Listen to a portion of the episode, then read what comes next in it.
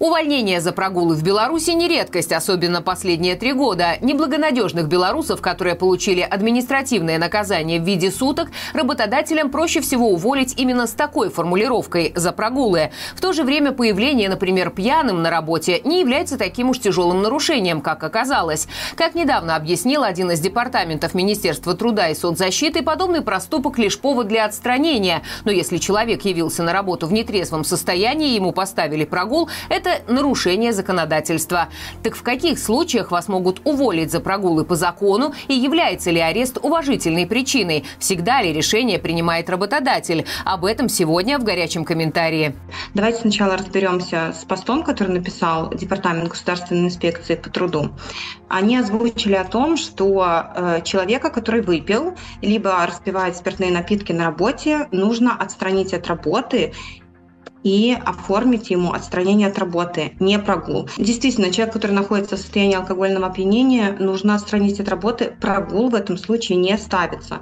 Но это не дает основания его не уволить. Если человек распивает спиртные напитки на рабочем месте, либо пришел на работу пьяный, его можно уволить по основаниям, грубо нарушающие свои трудовые обязанности. Также в посте зачем-то написали, что прогул это отсутствие на рабочем месте по своей инициативе. Такой формулировки в Трудовом кодексе нету. Прогул – это отсутствие на рабочем месте без уважительной причины более трех часов. То есть, если вас задержали, и вы находитесь в ВВС либо в РОВД э, по административному задержанию – вам могут поставить прогул и вас могут уволить. То есть это явно не инициатива работника э, находиться в ВВС. Если до 2020 года можно было оспаривать уважительная причина, неуважительная, когда задерживали человека на 3 часа, либо задерживали, отправляли потом на сутки, то можно было оспаривать, э, является это уважительной причиной или не является. И некоторые суды выносили решение, э, что можно ставить прогул человеку, и э, его увольняли, и законом увольнения считалось. Некоторые суды считали, что это уважительная причина, и человек подлежит восстановлению. В 2021 году ввели отдельное основание для увольнения. Если человека отправили отбывать административный арест, его могли уволить по этому основанию. Мы в очередной раз наблюдаем, как режим Лукашенко э, пытается сделать законным то, что на самом деле незаконно, и закрепляет в своем законодательстве одному только ему нужным и понятным э, очередные репрессии, э, которые сформировались на практике, э, подходы, которые сложились, и в некоторое время назад в Трудовом кодексе была реализована возможность нанимателя увольнять э, работников в связи с отбытием административного ареста и невыходом на работу по этой причине за призывы к забастовке, а также э, э, за участие в забастовке. Что само по себе нонсенс, конечно, потому что э, как иначе работнику отстаивать свои права, кроме как э, ну, забастовка, если все другие способы не помогают. Это логичное с точки зрения режима и понятное нам его действие, потому потому что э, были э, массовые факты э, того, как люди хотели уходить в стачку, как они это делали, и э, государственные предприятия, и частные предприниматели. И поэтому, собрав воедино все те проблемы, которые перед режимом стоят, он таким образом вот пытается решить их.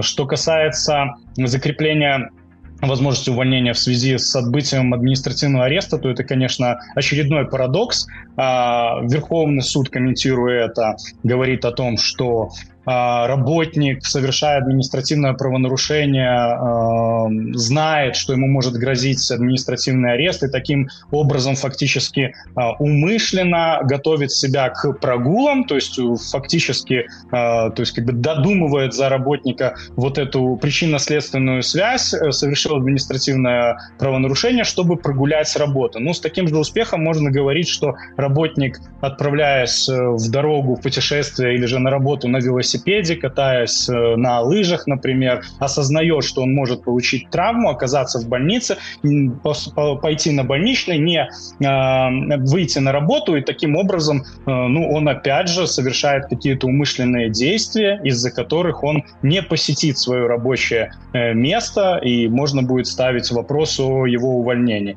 И фактически человек, совершая одно правонарушение, одно виновное деяние, несет два вида ответственности, скажем так, административную и трудовую, или же некую гражданско-правовую, поскольку лишается заработка, лишается средств к существованию, что, опять же, не допускается законодательством цивилизованных стран, когда за одно и то же деяние не допускается наступление двух э, различных ответственностей, двух различных последствий те э, основания для увольнения и э, решения, которое принимает наниматель, э, это его право абсолютно по всем основаниям, которые перечислены в Трудовом кодексе. Но, к сожалению, как мы понимаем, наверное, отсутствие на рабочем месте по причине отбытия административного а, ареста не будет подлегать какому-то обсуждению или рассуждению с, со стороны нанимателя. Это будет, конечно же, а, красная черта, после которой будет следовать обязательное увольнение. Либо какой-то шантаж работника, когда ему будут говорить о том, что, ну вот, э, ты же помнишь, что у тебя